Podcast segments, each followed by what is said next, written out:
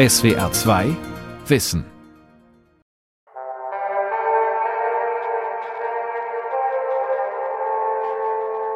An einem Junimorgen sitzen die Neuntklässler des Binger Stefan-George-Gymnasiums erwartungsvoll in einem Vortragsraum der Gedenkstätte Osthofen.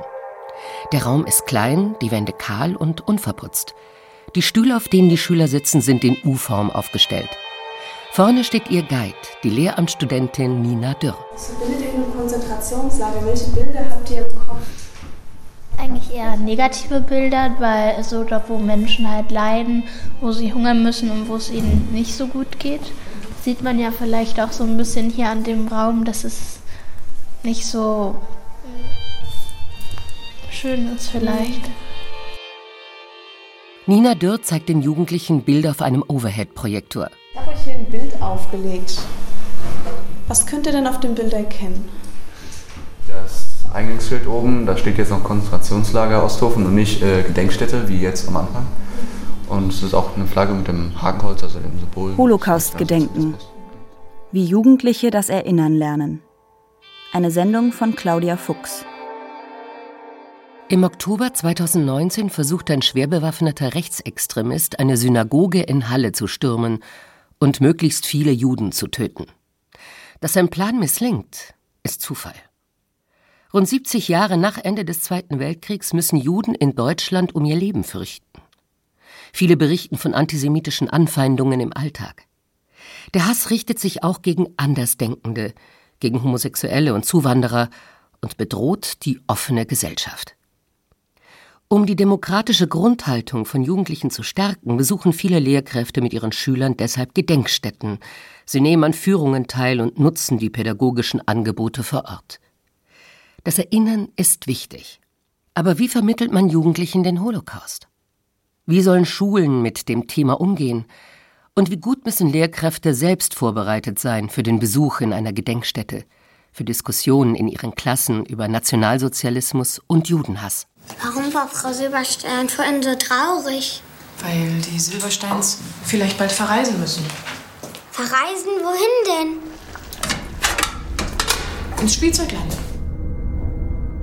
Der Kurzspielfilm Spielzeugland, den sich die Schüler auf YouTube ansehen können, thematisiert die Deportation einer jüdischen Familie und die Reaktion von Freunden und Nachbarn.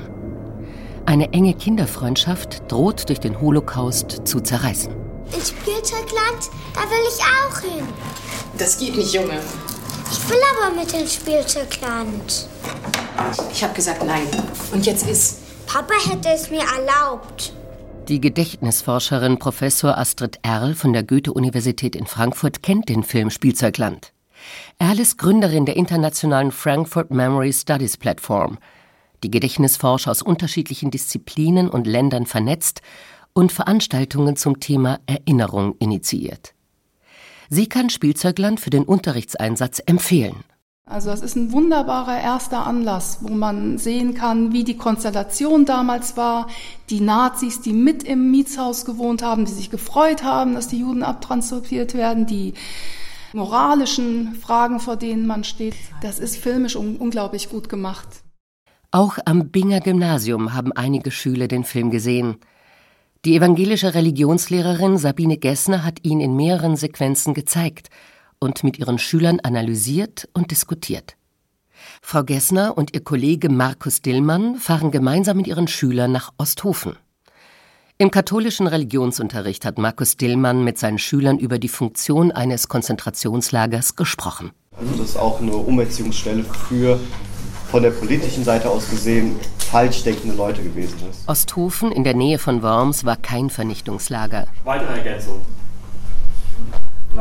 Gut, wenn er keine Ergänzung mehr hat, in dem sogenannten Schutzhaftlager wurden politische Gegner inhaftiert. Mehr als 80 Prozent waren Sozialdemokraten, aber auch Kommunisten und Mitglieder der Zentrumspartei waren darunter. Die Gedenkstätte Osthofen ist nur etwa 50 Kilometer von Bingen entfernt. Trotzdem ist das Lager in den Familien der Schüler nur selten ein Thema. Die 14-jährige Leonie spricht für die Mehrheit der Klasse. Nein, ich war noch nie in einem Konzentrationslager. Ich denke, dass es sehr spannend wird und dass wir viele neue Eindrücke bekommen werden. Gespräche mit ihren Eltern gab es darüber erst jetzt, wegen der geplanten Exkursion. Die meinten, dass sie das gut finden, damit wir dann auch mal sehen, was damals vorgegangen, also was passiert ist und dass wir lernen, dass sich das nicht wiederholen soll. Von ähnlichen Reaktionen ihrer Eltern, die zur zweiten Nachkriegsgeneration gehören, berichten die meisten Schüler. Der 15-jährige Nils wollte mehr über den Holocaust erfahren. Ja, wir hatten das Thema in der Schule und dann kamen wir auf die Idee, dass es ja eine äh, sehr interessante Exkursion wäre, wenn man mal zu einem Konzert fahren würde. Und das haben wir auch in unserer Rallye-Gruppe hatten die Idee. In Osthofen werden die Schüler an einer Führung teilnehmen und die Dauerausstellung besuchen. Für dieses Angebot entscheiden sich die meisten Schulen. Sabine Gessner und Markus Dillmann fahren zum ersten Mal mit Schülern in ein Konzentrationslager.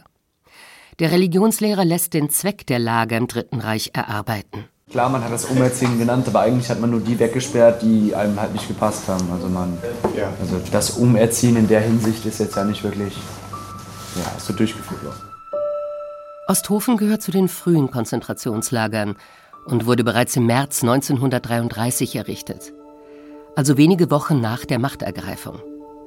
Im Lager selbst, das im Juli 1934 aufgelöst wurde, ist niemand gestorben, auch wenn man schwer einschätzen kann, welche Häftlinge später an den Folgen von Mangelernährung, Kälte und Schikanen durch das Wachpersonal verstarben. Acht Jahre nach der Schließung des Lagers setzte die Mainzer Schriftstellerin Anna Segers mit ihrem Roman Das siebte Kreuz der 1942 in den USA veröffentlicht und 1944 verfilmt wurde, den politischen Häftlingen in Osthofen ein literarisches Denkmal. Und ich kann mir unheimlich schwer vorstellen, dass hier die Männer wirklich effektiv schlafen konnten auch. Aber das ist zumindest der Raum, in dem sich die Häftlinge den größten Teil aufhalten. Die kahle Schlaf- und Aufenthaltshalle ist ein zentraler Ort der Gedenkstätte. Nina Dürr schildert die quälende Kälte, die fehlende Privatsphäre und die Strohsäcke, auf denen die Männer anfangs nächtigten. Sie sind nachts dann hier eingeschlossen.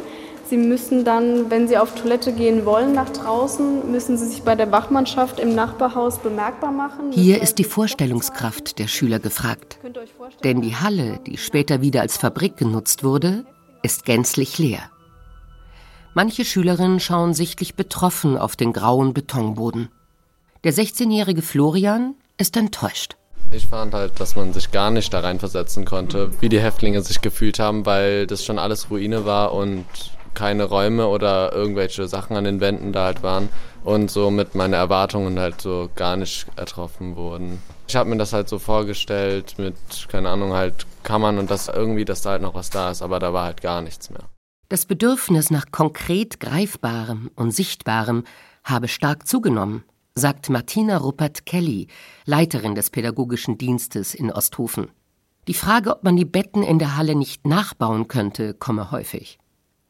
Das widerspricht aber den Vorstellungen der Gedenkpädagogen. Wir wollen diese Halle so präsentieren, wie sie ist und eben versuchen durch Berichte auch von ehemaligen Häftlingen, das greifbar zu machen. Denn nachempfinden, nacherleben, was da manchmal gefordert wird, kann man nicht. Deshalb werden wir nicht rekonstruieren, auch wenn das Bedürfnis danach offensichtlich sehr groß ist. Wirken Erinnerungen nachhaltiger und intensiver, wenn man den Ort der Gräueltaten originalgetreu wieder aufbaut?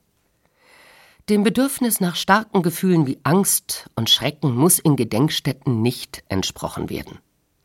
Es gibt in der Ausstellung nichts zu erleben, nur zu lernen, stellte kürzlich Timo de Rijk, Museumsdirektor des Designmuseum Den Bosch, zu seiner Ausstellung über NS-Ästhetik klar. Für die Ausstellung musste der Reik viel Kritik einstecken. Doch auch Gedächtnisforscherin Astrid Erl sieht das ähnlich. Man kann nämlich die relative Lehre von solchen Orten des Verbrechens auch thematisieren. Auch mal fragen, warum ist es denn so, dass die Spuren weg sind? Zum Teil werden ja Staatsterror und Menschenrechtsverletzungen von Anfang an gut versteckt. Dann werden solche Verbrechen schnell unter den Teppich gekehrt. Von der Gesellschaft, die sie mitverübt hat, geduldet hat, davon profitiert hat. Osthofen wurde ja erstmal in Firmengelände wieder umgewandelt. Und das ist eine Form von kulturellem Vergessen oder Vergessen machen. Und dagegen richten sich dann Gedächtnisaktivisten wieder, wie 1972 die ehemaligen Häftlinge, die die Orte dann für Erinnerung reklamieren. Und ich denke, all das kann man mit Schülern auch thematisieren. Welche Widerstände zu überwinden waren, um das Konzentrationslager Osthofen dem Vergessen zu entreißen? wäre für Schüler eine anregende Fragestellung zur Nachkriegsgeschichte. Osthofen steht hier für viele Orte, deren Bewohner nach 1945 jegliche Verbindung zu den Lagern in ihrer Nachbarschaft möglichst schnell vergessen wollten. Herauszuarbeiten, in welcher Weise die Lehre der Räume mit der Lehre in den Köpfen der Osthofener Einwohner korrespondiert, ist für Schüler lehrreicher als nachgebaute Betten zu betrachten. Zumal diese Erinnerungslehre auch Auswirkungen für die Täter hatte, wie die Religionslehrerin Sabine Gessner feststellt. Berührt hat mich tatsächlich der Fakt, dass ja viele der Täter gar nicht bestraft wurden dass die straffrei ausgegangen sind. Zum Teil haben die ja dann auch in Majdanek zum Beispiel noch ihr Unwesen getrieben, dort eben auch über Zehntausende Juden mitvergast und sind ungeschoren davon gekommen. Ja, das fand ich sehr bedenklich. Die Frage, warum die Täter auch nach 1945 nicht bestraft wurden, schlägt die Brücke zur Justiz in der Nachkriegszeit, die Ursula Krechels ausgezeichneter Roman Landgericht ebenso thematisiert wie der Film Der Staat gegen Fritz Bauer. Beide Medien werden etwa von der Bundeszentrale für politische Bildung und dem Staatsinstitut für Bildungsforschung für den Unterricht in der Oberstufe empfohlen. Kreativer Umgang mit dem vorhandenen Material sollte also ein Schwerpunkt der Gedenkarbeit sein, nicht die Klage über sterbende Zeitzeugen.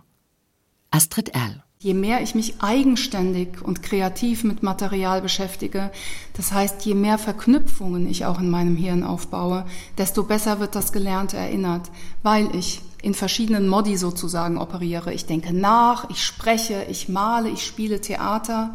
Ich betrachte die Vergangenheit aus verschiedenen Standpunkten und vergleiche die Vergangenheit immer wieder mit der Gegenwart. Letzteres ist die Transferleistung, die die Schüler im besten Fall erbringen sollten.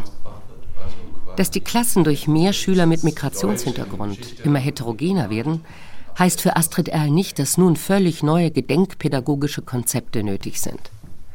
Man müsse diesen Schülern, die manchmal eigene Kriegs- und Gewalterfahrungen mitbringen, die Gründe für den Gedenkstättenbesuch erklären. Das ist etwas, was in der Forschung als äh, Gedächtnisbürgerschaft bezeichnet wird. Memory Citizenship nennt Michael Rothberg das. Und das bedeutet, wer in Deutschland wohnt und wer in Deutschland sozusagen auch Bürger sein will, der hm, beschäftigt sich einfach mit der deutschen Geschichte, weil man einfach in diesem Staat wohnt und der Staat in verschiedener Hinsicht das Erbe dieser Geschichte antreten muss immer noch von einer bestimmten Nazi-Industrie profitiert. Also das ist, glaube ich, der Horizont. In Osthofen profitierte man vom kostenlosen Arbeitseinsatz der KZ-Häftlinge bei der Weinlese, als Erntehelfer oder im Straßenbau. Nächste Station Appellplatz. Wie die Schüler während des Außenrundgangs auf dem Appellplatz erfahren. Die Männer wurden hier zunächst ähm, am Tagesanfang abgezählt und hier war die Möglichkeit. Einigen Schülern merkt man nach über zwei Stunden Vortrag die nachlassende Konzentration an. Sie unterhalten sich, sind abgelenkt. Sollte man dies als Guide übersehen? Spontan den Vortrag abkürzen? Sollte der Lehrer mahnend einschreiten? Viele der Guides sind Lehramtsstudenten, nur wenige Jahre älter als die Schüler und unsicher in ihrer Rolle gegenüber den begleitenden Lehrern. Aber auch die Lehrer finden oft nur schwer ihren Platz. Sebastian Hirsch arbeitet seit Anfang 2018 als Guide in Osthofen. Der 23-jährige Student der Wirtschaftswissenschaften hat seitdem sehr unterschiedliche Erfahrungen mit Lehrern gemacht. Auf der einen Seite sieht man häufig Lehrer, die das eher so als Freizeit dann teilweise ansehen und sagen, ich habe mir das schon mal angesehen, ich muss mich damit nicht beschäftigen. Dann nimmt man sich mal einen Stuhl und setzt sich vielleicht auch in die Sonne oder so. Es gibt aber auch Lehrer, die sehr, sehr persönlich da involviert sind, teilweise aus Erfahrungen aus der DDR zum Beispiel berichten und das sehr persönlich nehmen und auch das Ganze so von ihren Schülern vielleicht einfordern, sich damit auseinanderzusetzen und wie es ja als gutes Beispiel sozusagen vorangehen und die strahlen das auch aus. Wie steht ihr persönlich denn zu Fluchten, wenn ihr euch mal umschaut? Die Schüler werden sofort aufmerksamer, wenn man sie mit Zwischenfragen einbezieht. Könnten die vielleicht verlaufen sein? Oder gibt es gerade deswegen keine Fluchten? Als sie schätzen sollen, Wie viele Häftlinge wohl eine Flucht aus dem KZ versucht haben, kommen ihnen schnell Filmbilder von abenteuerlichen Fluchten in den Kopf. Dass die eigentliche Herausforderung in einer Diktatur im Überleben nach der Flucht besteht, macht Guide Nina Dürr durch die Schilderung des NS-Alltags im Dorf Osthofen klar. Das siebte Kreuz der Schriftstellerin Anna Segers thematisiert diesen Überlebenskampf von sieben KZ-Flüchtlingen. Das Geheul der Sirenen drang seit der Entdeckung der Flucht kilometerweit über das Land und weckte ringsum die kleinen Dörfer, die der dicke Herbstnebel einwickelte.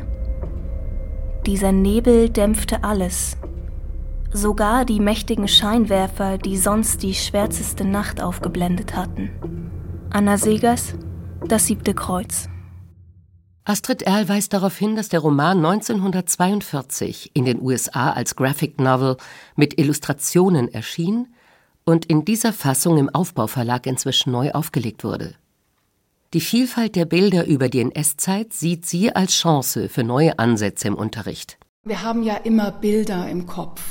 Und ganz oft sind das die Bilder der Populärkultur, die ein Thema dann erst spannend machen für jüngere Menschen. Und das, was Sie reale Erinnerung nennen, das wäre die an ein Erfahrungssubjekt zurückgebundene autobiografische Erinnerung.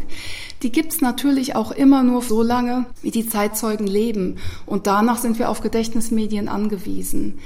Und es ist halt so, die heute wirksamen Gedächtnismedien sind neben den faktualen Medien, Zeitzeugen, Interviews, Geschichtsschreiben, eben auch fiktionale Medien, Spielfilme, YouTube-Videos, Comics, Musik. Man kann das alles rezipieren. Wichtig ist, dass man Kritikfähigkeit einübt. Also lernt, die Medien miteinander zu vergleichen. Zum ersten Mal ist 2019 mit der Ausstellung von Timo de Rijk in den Niederlanden eine Ausstellung zu sehen, die anhand von 275 Objekten zeigt, dass Design ein prägender Teil der NS-Ideologie war, der gezielt zur Verführung der Massen eingesetzt wurde.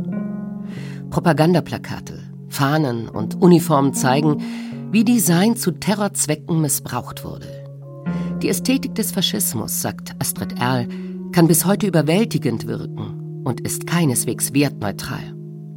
Das gilt auch für aktuelle Nutzer dieser Ästhetik, wie die Musikgruppe Rammstein. Ich glaube, dass man das machen kann, dass man Rammstein schaut, vielleicht mal einen Ausschnitt aus einem Film von Leni Riefenstahl, wo man auch diese Ästhetik sieht. Und dann aber wirklich mal Leute, Zeitzeugenberichte, vielleicht von Auschwitz-Überlebenden, wo man sagt, die beiden Dinge haben zusammengehört. In dieser Ästhetik ist was verpackt worden, was einfach zu solchen, ja, zu einem Genozid, zu einem äh, Völkermord geführt hat. Denkbar wäre eine Unterrichtsreihe, die von Kunst- und Geschichtslehrern gemeinsam gestaltet wird – und Gelegenheit zu neuen, eigenen Erkenntnissen bietet. Auch ein Vergleich der US-Verfilmung des Segers Romans mit der illustrierten Ausgabe im Hinblick auf Zielpublikum, Dramaturgie oder Figurenzeichnung wäre in unterschiedlichen Fächern denkbar. Sowohl im Unterricht als auch in den Gedenkstätten sollte der Vermittlungsansatz mit verschiedenen Medien geschehen und interdisziplinär sein. Solche Kooperationen möchten die pädagogischen Mitarbeiter der Gedenkstätte mit ihren Angeboten an die Schulen stärken. Manchmal ist es so, dass wir gerne etwas kreativer arbeiten würden und Lehrkräfte aber tatsächlich dann doch eher so in die biografische und in die Archivarbeit tendieren. Die Schüler nicht unbedingt. Wir haben äh, zum Beispiel einen Baustein für einen Projekttag, der nennt sich informelles Malen, wo man versuchen soll, ähm, das, was man an Eindrücken aus der Führung eben hat von dem Ort, in Form und Farben umzusetzen. Das ist für viele nicht so leicht, denn man muss sich so ein bisschen frei machen, einfach davon, dass man da jetzt was Gegenständliches vielleicht aufs Papier bringen muss, sondern man muss wirklich versuchen, seine Gefühlswelt da aufs Papier zu bringen. Wenn ich das den Lehrkräften vorschläge, sagen die manchmal, ja, auch nee, malen, nee, das ist nicht so das, was wir machen wollen. Die Zurückhaltung der Lehrer gegenüber diesem Angebot mag in einem Gefühl der Überforderung wurzeln. Auch stellt sich die Frage, ob den Schülern vorrangig Gefühle oder Wissen vermittelt werden soll. Ein Lehrer ist in seinem Fach in Didaktik und Pädagogik ausgebildet. Kerstin Hetzel, die als Referentin für Gedenkarbeit in Rheinland-Pfalz ebenfalls in Osthofen arbeitet, argumentiert, dass die Kompetenz der Lehrer bei der kreativen Gruppenarbeit gar nicht so gefragt sei da die Schüler selbstständig arbeiten. Meine Erfahrung ist, dass die Schüler in die Metaebene kommen und sich überlegen, was hat das mit mir zu tun. Das kommt genau dieser Effekt. Aber dafür braucht man halt Zeit und da brauchen die auch ein bisschen Raum für ihre Gefühle und die Luft zum Atmen sozusagen. Ne? Und das kann man mit diesen kreativen Sachen, auch mit Theaterangeboten, die wir bei diesen Projekttagen haben, dass sie eine Theaterszene erarbeiten, hat man da auch. Da können sie einfach so ganz frei assoziieren. Nicht jeder Jugendliche möchte seine Gefühle vor den Mitschülern offenbaren mit denen er am nächsten Tag wieder im Klassenraum sitzt. Cool zu sein, nicht verunsichert, ist für Teenager wichtig, um in der Gruppe akzeptiert zu werden. Ein schwieriger Balanceakt. Einerseits sind Betroffenheit und Mitgefühl bei den Jugendlichen erwünscht.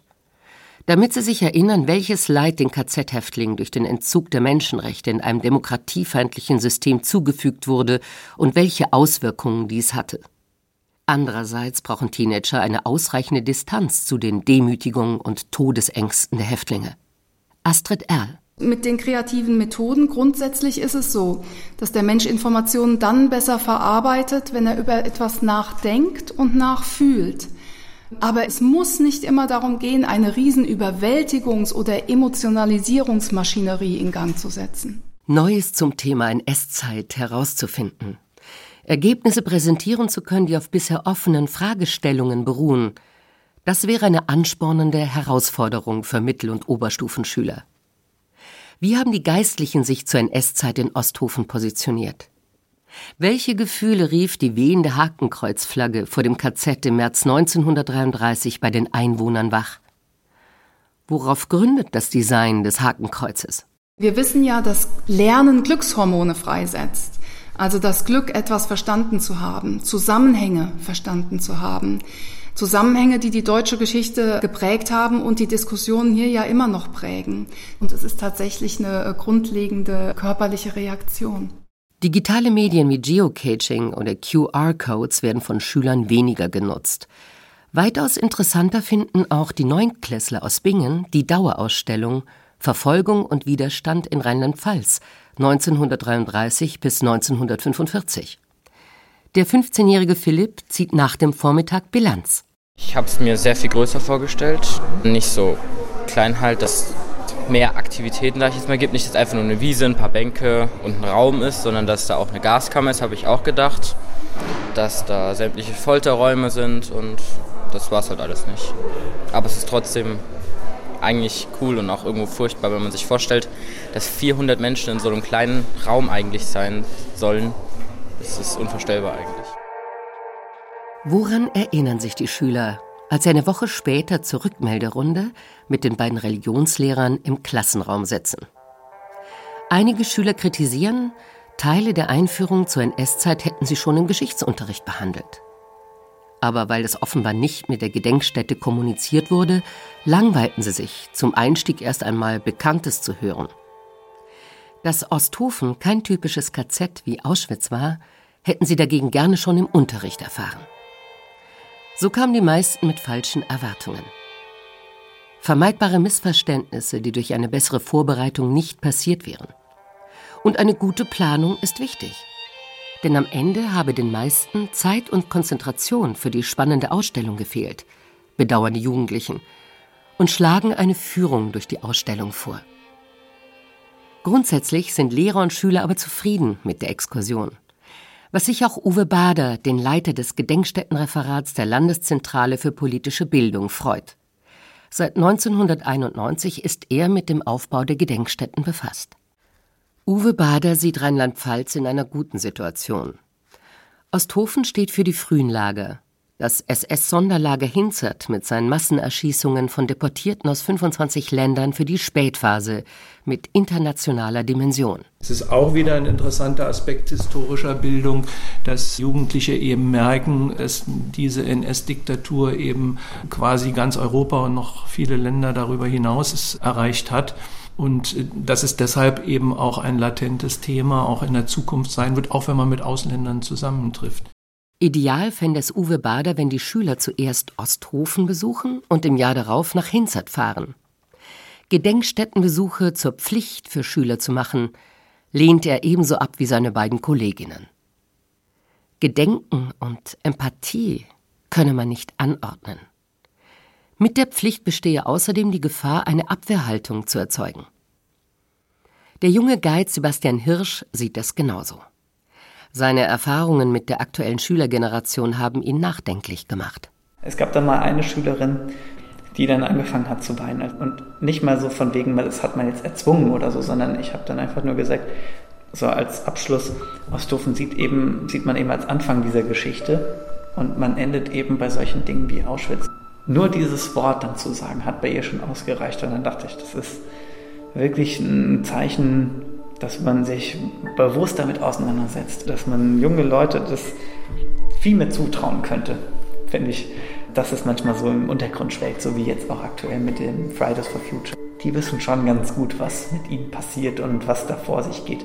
Das macht doch irgendwie dann ein bisschen Mut, sage ich mal, was auch politische Auseinandersetzungen heute angeht. In Osthofen gibt es inzwischen Kooperationsverträge mit Schulen, um die Erinnerungsarbeit zu fördern. Eine komplette Jahrgangsstufe pro Schuljahr nimmt dann an einer Führung oder einem Projekttag teil. In der Oberstufe bestehe ein erhöhtes Interesse an regionalspezifischen Projekttagen, beobachtet Martina Ruppert-Kelly, die Leiterin des pädagogischen Dienstes in Osthofen. Von der konkreten Geschichte vor Ort geht es um ein Verstehen im übergeordneten Sinn. Es muss ja irgendwann kommen, also dass man das auch versteht, was auch passiert ist und so. Sagt etwa diese Schülerin nach der Führung in Osthofen. Verstehen und Erinnern erfordern eine enge Absprache zwischen Lehrkräften und pädagogischen Mitarbeitern in den Gedenkstätten. Es ist weder für die Guides vor Ort noch für die Schüler zumutbar, dass wiederholt wird, was bereits im Unterricht besprochen wurde. Die Jugendlichen mit Fragestellungen zu aktivieren, die ihre Region und ihren Alltag betreffen – ist die gemeinsame Aufgabe von Lehrern und pädagogischen Mitarbeitern. Die Lehrer kennen die Leistungsfähigkeit ihrer Klassen. Wenn sie ihre Verantwortung für die Vorbereitung im Unterricht und die Kommunikation mit der Gedenkstätte ernst nehmen, kann man verhindern, dass das Holocaust-Gedenken in ermüdenden Routinen erstarrt.